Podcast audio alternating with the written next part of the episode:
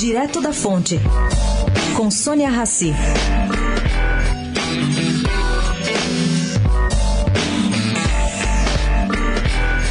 O criminalista Fábio Tofik, presidente do Instituto de Defesa de Direito de Defesa, briga para o cumprimento de regras seja tão importante quanto o combate ao crime. Em meio a um novo episódio bombástico protagonizado por Joesley Batista e Ricardo Saldi, defende a introdução de regras claras para a delação premiada.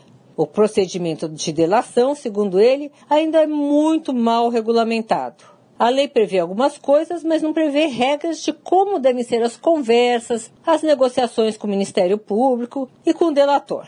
Esse tipo de definição, na opinião dele, trará mais transparência ao processo.